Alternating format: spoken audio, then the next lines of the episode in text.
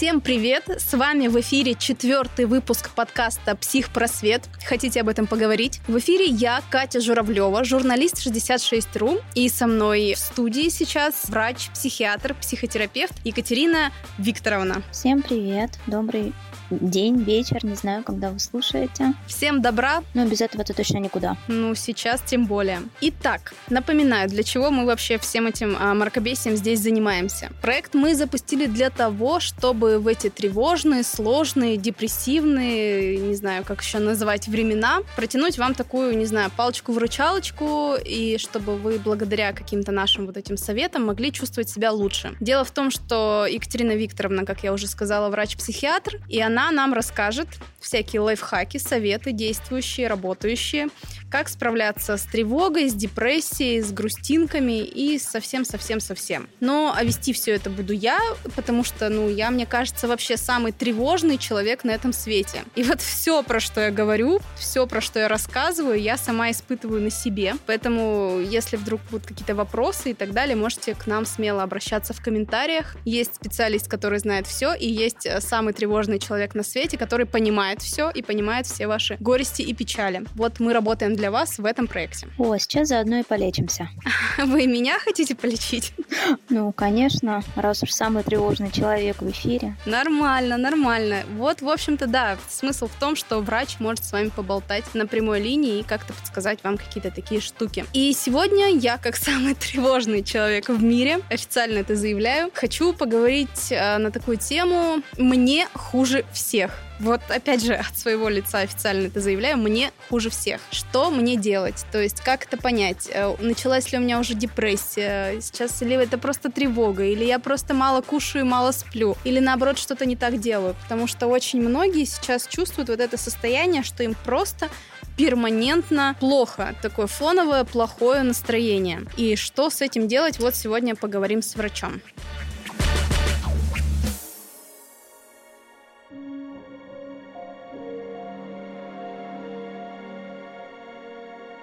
Смотрите, да, такая история про нынешние времена.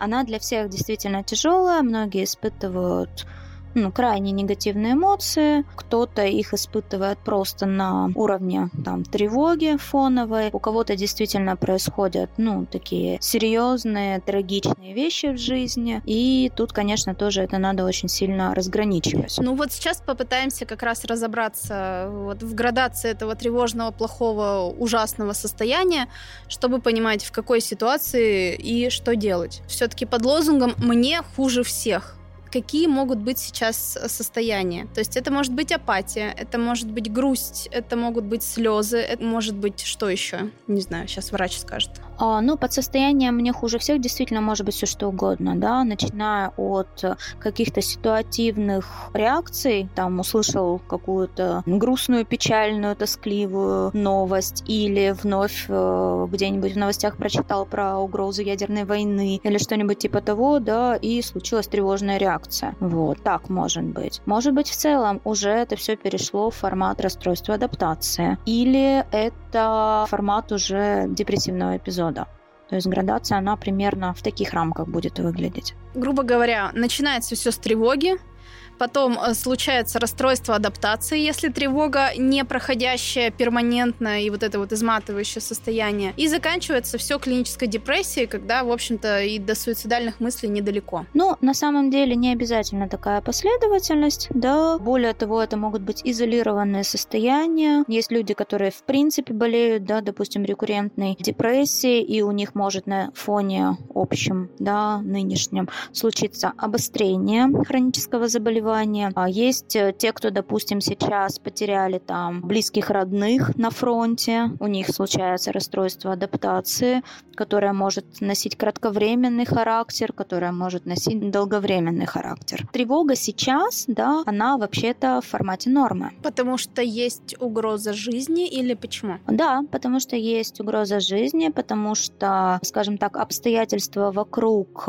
и горизонты планирования скукожены до точки, страхе, да, тревога, она появляется там, где есть какая-то неизвестность, где есть отсутствие контроля. Итак, давайте тогда разбираться вот э, поконкретнее. То есть вот я чувствую, что мне плохо. Как понять, в какой точке я сейчас нахожусь? Это тревога, это уже расстройство адаптации или это депрессия, и я пошел лечиться. То есть вот как людям понять, что, не знаю, там э, плохометр какой-то есть или какая-то шкала, тесты, что-то, то есть чтобы определить степень э, своего состояния? Прежде всего, есть шкалы, да, разнообразные в интернете, да, есть так называемая а, шкала госпитальной тревоги, вот, можно это тестирование пройти. Также следует м, опираться на продолжительность состояния. То есть, если это, я не знаю, однократное или просто периодическое, ну вот как я говорила, новости прочитал, и стало как-то жутко тревожно, а потом это прошло, и я начал жить своей полноценной жизнью, да, и это никак на нее особо не повлияло и не дезадаптировала меня, то это тревожная реакция. Если же это состояние затягивается, да, там нарушается ночной сон из-за тревоги, снижается аппетит, снижается работоспособность, да, то мы можем говорить о расстройстве адаптации. Если же ваше состояние не связано практически с текущими обстоятельствами, да, и не вызвано какой-то объективной причиной, но при этом нарушен аппетит, э, нарушен сон, длительное время присутствует отсутствие, если можно так, конечно, сказать, любых желаний, да, сниженная трудоспособность, то, наверное, следует обратиться к специалистам психиатрической помощи. Но это уже получается такой депрессивный эпизод. Это да, это будет депрессивный эпизод, но это все-таки не менее четырех недель подряд должно быть такое состояние тогда мы можем говорить о каком-то депрессивном эпизоде. Хорошо, давайте тогда по порядку пойдем. Вот смотрите, сегодня сидела, работала и не могла работать. Причем я уже третий день в таком ауте, что у меня, мне кажется, КПД как у улитки просто. И меня, наверное, скоро уволят из чудесной редакции 66.ru, потому что я пишу медленно, я пишу долго, я уже не соображаю, что я пишу. И то есть, как бы, чтобы вы понимали, я там ни с похмелья, ни ничего такого. Просто я в каком-то уже таком вакууме. Ну, то есть вот по себе могу судить. Это вот со мной что сейчас происходит? Это я устала от тревоги, или я перетревожилась, или что случилось? Ну, смотрите, да, тревога — это очень энергоемкое состояние, поэтому, когда человек в нем длительно находится, силы истощаются, что неизбежно приводит к снижению внимания, трудностям запоминания, воспроизведения информации, да, снижению работоспособности. Ну, то есть это уже расстройство адаптации пошло. Можно попытаться это диагностировать. Но мне кажется, это такая лайтовая, как бы, конечно, история. Ну и чего делать, если не работается, например? Потому что я знаю, что многие тоже сейчас, как бы, ну так, не очень хорошо им работается. А, если не работается, то нужны определенные техники, да, работы с тревогой. И очень важная ремарка.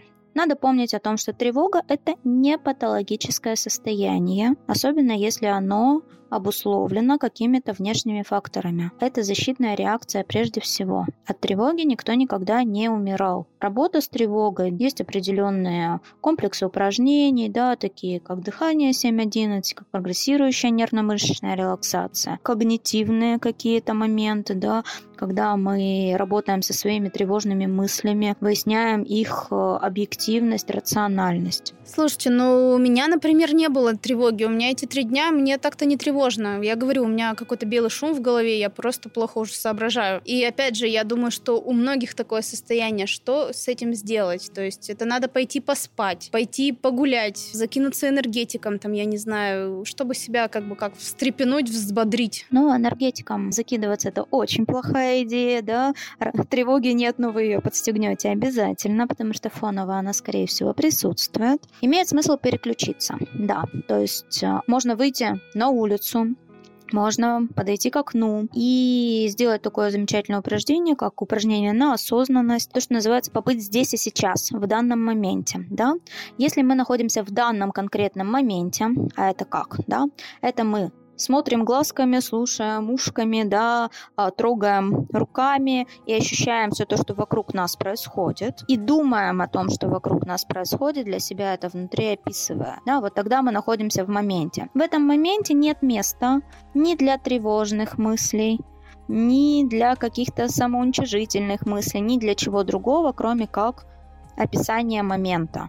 Вот, это такой способ перезагрузки. Класс! Завтра, если буду плохо работать, пойду и потрогаю всех в редакции. Если что, скажу, мне врач разрешила. Надеюсь, им понравится. Я, я постараюсь сделать так, чтобы всем понравилось. Я думаю, работником месяца точно я стану с таким КПД и с такими методами его повышения.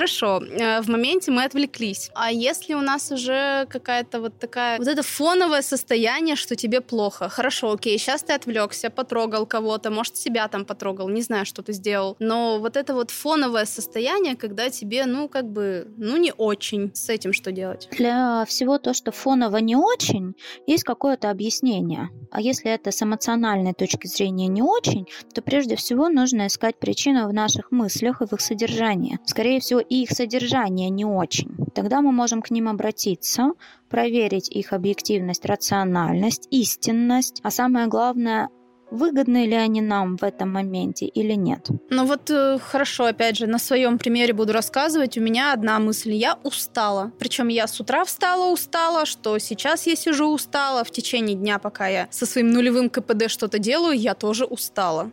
Вот это вот лейв мотивом, я говорю, у меня уже там нет тревоги, уже нет ничего, просто вот это вот я устала. И я еще раз не устаю это повторять. Очень многие мои знакомые мне то же самое говорят, что нет сил ни на что. Опять-таки, да, нет сил ни на что. Это физическая история или это история моральная? И эмоциональное. Ну а как понять, вот если я хочу калачиком сейчас свернуться тут на диване в редакции, это и физически мне бы очень понравилось, мне кажется, и эмоционально. Физически это все-таки усталость в мышцах и в теле да, то есть это такой фактор, который можно разграничить, да, если этого нет, скорее всего, это какая-то история про моральную усталость и про, видимо, отсутствие мотивации и выгорания. Ну и тут, конечно, если вот прямо все настолько плохо, надо уже идти сдавать анализы, смотреть, а все ли хорошо с гемоглобином, все ли хорошо с витамином D и всем прочим. То есть э, мы не должны забывать, что межсезонье, еще ко всему прочему, и всякие хронические заболевания обостряются, чего только не происходит. Хорошо, про меня поговорили. Давайте тогда про... Ну, я так понимаю, что я где-то посерединке, то есть это уже не, не разовая тревога, но еще и в депрессию я не укатилась. С разовой тревогой вот э, мы что делаем? Упражнения, дышим, и как от нее может быть избавиться, вот если не упражнение, а чтобы ее, в принципе, она не, не врывалась в нашу жизнь? Так, ну, подождите избавиться от защитного механизма – это очень плохая идея. Да, если мы от тревоги избавимся, то а, мы очень много всего неправильного будем делать. Да? Например, вместо того, чтобы выходить в дверь, будем выходить в окно. Поэтому избавляться от нее ни в коем случае нельзя, ее нужно взять под контроль. Да? Для этого надо понимать ее механизм, что это именно защита, да, и, соответственно, анализировать, а надо ли мне сейчас от чего-то защищаться. И что я могу сделать для своей защиты на данный момент? Ну, смотрите, хорошо, тревожные ведь новости сейчас у нас связаны не только со специальной военной операцией, которая там проходит далеко от Екатеринбурга и так далее, ну, например, с обысками. Очень много, тоже последние дни там какие-то вот обыски, задержания и в целом какая-то ситуация незащищенности. Вот с этим как рационально к этому подойти? Ну, во-первых, поискать, собственно, почему у меня должны пройти обыски, то есть как это ко мне относится, позаботиться о себе, да, ну, там, не нарушать закон, к примеру, и всякое прочее. Ну, было бы неплохо, конечно, да, понимаю.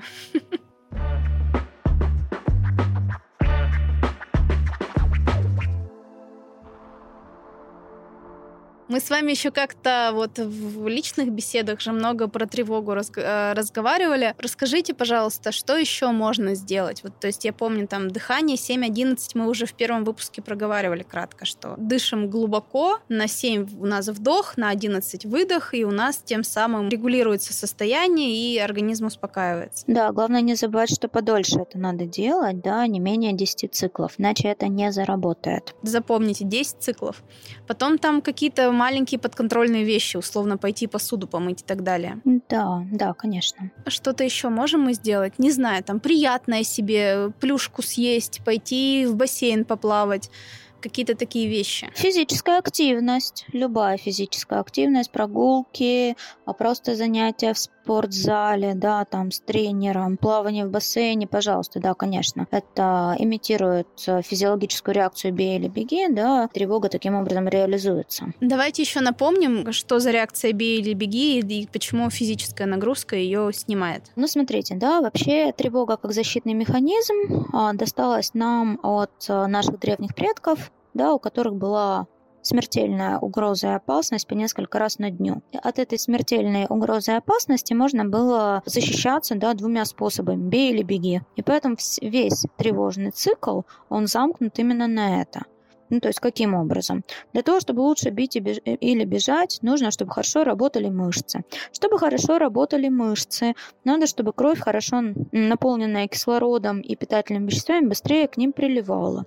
Для того, чтобы кровь хорошо наполненная кислородом, питательными веществами быстро приливала к мышцам, в свою очередь требуется, чтобы сердце билось чаще, чтобы поднялось артериальное давление да, в сосудах и чтобы изменился дыхательный цикл. То есть вдох стал длиннее, чем выдох. Соответственно, если мы регулируем дыхание, да, нормализуем дыхательный цикл, то по механизму обратной биологической связи в головной мозг идет информация о том, что стало спокойнее. Если мы реализуем реакцию «бей или беги», то, соответственно, гормоны стресса правильным образом утилизируются, да, и уровень их в крови падает, и уровень тревоги, соответственно, тоже падает. Ну, в общем, самое время, я так поняла, накачать себе красивую жопу. Конечно, да. Будет и меньше тревоги, и прекрасная фигура. Отлично. Мне кажется, надо этим заняться. Хорошо, с тревогой мы разобрались, то есть сиюминутной. С расстройством адаптации вроде как тоже разобрались. Если теперь говорим уже про депрессивный эпизод, как его отличить все-таки от расстройства адаптации? То есть очень же похожая симптоматика. Симптоматика похожая, да, но все-таки депрессивные эпизоды и рекуррентное депрессивное расстройство как таковое, они скорее не с тревогой связаны, да, они скорее связаны с невозможностью получения удовлетворения, да, от чего-либо, вот, а, связаны с снижением фона настроения в целом, не только в рамках тревоги. Это может быть замедление мыслительных процессов когнитивных, да, и даже вплоть до замедления движений. Вот, это так называемая депрессивная триада. Ну и длительность. Да, длительность этих состояний, она все-таки значительно выше. То есть это от месяца и дольше. Не знаю, ни в коем случае не обесцениваю ничьи переживания, но, наверное, там по какой-то шкале хреновости, если ее так можно назвать, то тебе, наверное, хуже всех действительно уже в этом состоянии. Есть госпитальная шкала тревоги и депрессии непосредственно. Вот, то есть это можно найти в интернете, но самодиагностикой, конечно, лучше не заниматься, потому что, к сожалению, все-таки, да, шкалы, они не до конца объективны. Доктор увидит больше признаков, да, сможет более точно оценить состояние. То есть, если с предыдущими двумя состояниями мы можем справиться самостоятельно, то здесь уже необходимо обращаться к специалисту. А, да, депрессивные эпизоды требуют требуют вмешательства обязательного. Иногда расстройство адаптации также требует вмешательства, когда это совсем невыносимо для человека, да, то есть когда это реакция, допустим, острого горя. Там назначаются даже медикаментозное лечение, там мягкие транквилизаторы назначаются, вот. А депрессивное расстройство все-таки преимущественно лечится антидепрессантами. И психотерапия, конечно. Хорошо, если вот поняли, что уже депрессивный эпизод, как выбрать врача? Ну, то есть как понять, куда тебе идти? А это сложный вопрос, потому что, скажем так, психотерапия — это очень тонкий, процесс с множеством нюансировок, да. Единственное, что я могу точно сказать, из доказанной эффективности лучше выбирать специалистов, которые занимаются когнитивно-поведенческой терапией, потому что она имеет доказанную эффективность при лечении депрессии наряду с медикаментозной терапией. Хорошо. А имеет ли значение мужчина, женщина? Тембр голоса, не знаю, какие-то такие вот вещи, сугубо субъек... ну, субъективные вещи? Я думаю, что на самом деле нет. Если специалист высоко квалифицирован, то без разницы, какого он пола, какой у него голос. Главное, чтобы у него были необходимые навыки и знания. Хорошо, и тогда в каком случае, точнее не в каком случае, а в какие сроки он нам сможет помочь? Потому что, вот смотрите, ситуативная тревога, мы пошли помыли посуду, у нас как бы все лучше. С расстройством адаптации мотивации, пошли потрогали коллег, отвлеклись, погуляли, там как-то тоже нам похорошело. С депрессией же это так не сработает. Депрессия так не сработает. Если проводится медикаментозное лечение, то это терапия антидепрессантами. Практически все антидепрессанты начинают действовать не ранее, чем через две недели от начала приема, и их необходимо принимать не менее полугода.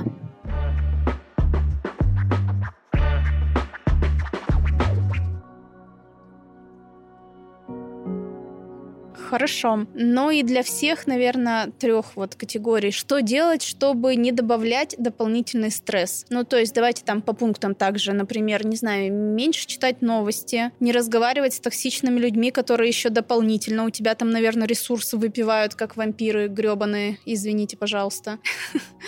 Вот, что еще делать? Прямо общие рекомендации, да, для всех трех типов, наверное, дать не получится, да. Можно объединить первых двух, да, то есть когда это кратковременная тревожная реакция и когда это расстройство адаптации. Это действительно ограничить количество информационных каких-то источников. Это направить свои силы на выполнение четких, понятных задач, направить свои силы на помощь, поддержку близких, на общение с близкими, опять-таки, людьми. Наверное, да, ограничить, ну, собственно, это вообще для всех людей было бы неплохо, да, ограничить общение с токсичными людьми. Наверное, этого было бы достаточно. это, мне кажется, в любой период жизни своей надо делать. Да-да.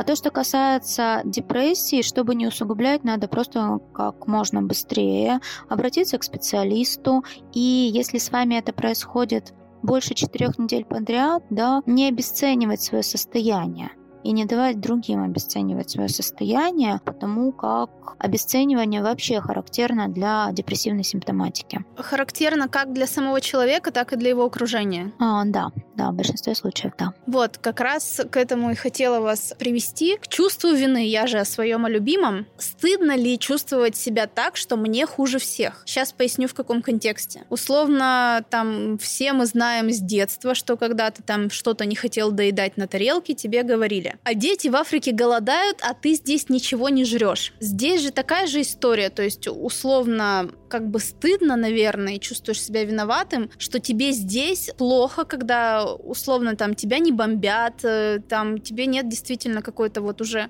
подступающей угрозы твоей жизни, когда там тебя не задерживают, ничего такого ужасного не происходит с тобой конкретно, что происходит с остальными, и как будто бы ты не имеешь тогда права чувствовать себя плохо. Что с этим делать? Вот как раз эта история про обесценивание, да. Что с этим делать? Но мы же все имеем право вот чувствовать себя плохо. Это не стыдно, это не позорно. То есть ты имеешь право отдохнуть, полежать, калачиком свернуться. Да, сходите к специалисту. На все это мы имеем право. И более того, нельзя забывать о том, что, например, депрессивное расстройство – это такое же заболевание, как и другие там, органические, допустим, заболевания, ну, там тот же хронический панкреатит. Вот, он ничем не отличается. Мы же не испытываем вину за то, что у нас э, проблемы с поджелудочной железой или, допустим, сахарный диабет. Ну, плохое настроение же его, во-первых, не видно, а во-вторых, у нас, как бы, опять же, мне кажется, менталитет с детства. Что там тебе плохо, ты просто ничем не занят. Или там ты лентяй, или еще что-то. Тебе просто заняться нечем. Как вот работать с возражениями, я не знаю, ну в маркетинге вот есть такое понятие работа с возражениями. Что в этом случае делать? Тут не требуется работа с возражениями, тут требуется работа с самим собой. То есть, если вам плохо, лучше сходить к специалисту и выяснить, он-то уж вам точно скажет. Просто вы ленитесь, да, или вы действительно заболели. Ну и даже если это кратковременный эпизод, допустим, на один вечер, вам тоже может быть плохо. То есть вы можете себе это позволить без чувства вины, отложить все свои дела и позволить себе, грубо говоря, отгоревать какое-то время. Это же полезно даже, мне кажется. Конечно, мы же все живые люди да, и наши эмоции, они существуют, их нельзя не испытывать, и поэтому мы имеем на них полное право.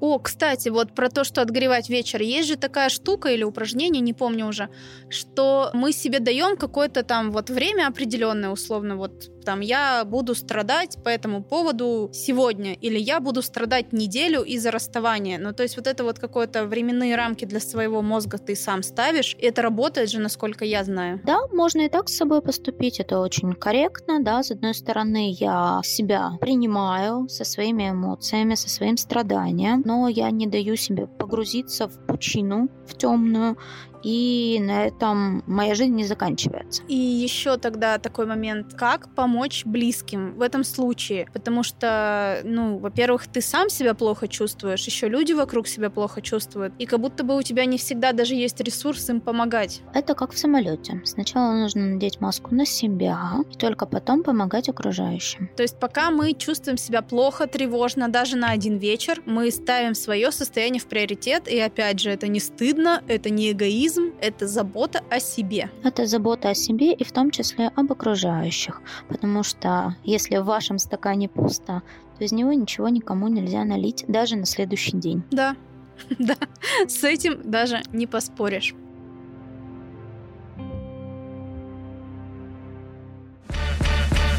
Итак, я предлагаю подытожить э, то, что мы уже обсудили, много полезного сказали. Разграничим еще раз э, три состояния, и я, я их сейчас озвучу, а врач пояснит. То есть есть э, тревожные эпизоды. Это когда вам плохо, но кратковременно. То есть сиюминутная тревога или какая-то там в течение вечера, в течение дня тревога по поводу какого-то события, новости, предстоящего, может быть, события, не обязательно связанного со спецоперацией или задержаниями или чем-то ужасным.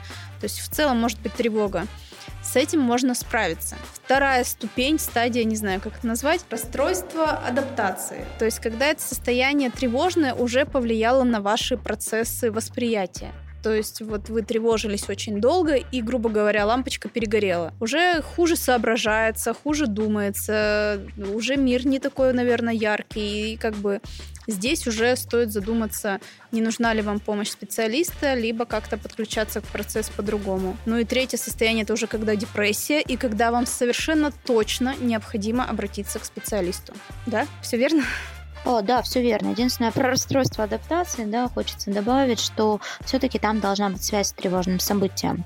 Если а, нет связи с тревожным или каким-то, скажем так, трагическим событием, то это будет не совсем расстройство адаптации да, то есть это уже как раз-таки следует обратиться к диагностике других состояний, например, того же самого начавшегося депрессивного эпизода. Хорошо, и давайте тогда еще раз проговорим, что мы можем делать вот на первых двух стадиях, чтобы нам не пришлось обращаться к специалисту. Балуем себя вкусняшками там или что?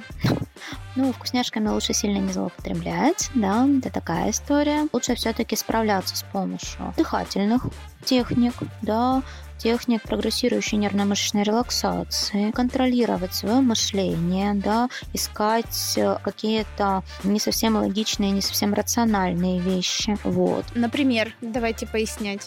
Ну, а, например, панические мысли о том, что а, непременно, а, я не знаю, завтра начнется какая-нибудь бомбардировка, да, и все мы умрем. Что-то вот не весело, я даже не знаю, как эти мысли отгонять, отгонять от себя, потому что вообще-то я ничего не исключаю. Их не нужно отгонять, да, нужно подумать, насколько они вероятны к исполнению, скажем так. И что я могу сделать? Ну, то есть, условно, там завтра все разбомбят.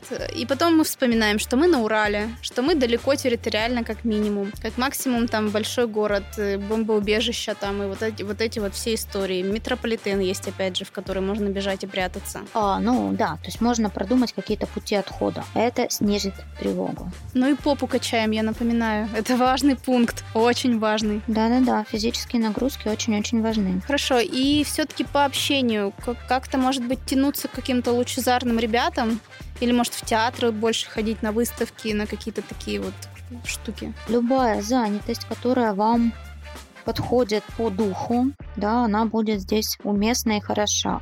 Любые люди, которые помогают вам как-то более позитивно смотреть на все вокруг происходящее, да, которые поддерживают вас, которых вы поддерживаете, да, будут очень уместны в это время. В общем, держитесь светлых и хороших людей, занимайтесь хорошими и полезными штуками – и будьте логичны, наверное, и последовательны. И помните, что тревога нормальная физиологическая реакция да, на все то, что происходит корить себя за это ни в коем случае нельзя. Ну и в случае затянувшегося состояния обязательно обращайтесь к врачу. И на этом мы будем заканчивать. Э, если у вас есть какие-то темы, которые вы хотели бы обсудить и которые вас волнуют, вы можете оставить комментарии в социальных сетях редакции 66.ru, либо же написать мне в личных сообщениях, и мы с удовольствием разберем вашу проблему. Вы можете прийти к нам в эфир и разобрать ее вместе с нами. Так что будьте счастливы, будьте здоровы и желаем всем добра. Да, и в любом случае все наладится. Всем пока.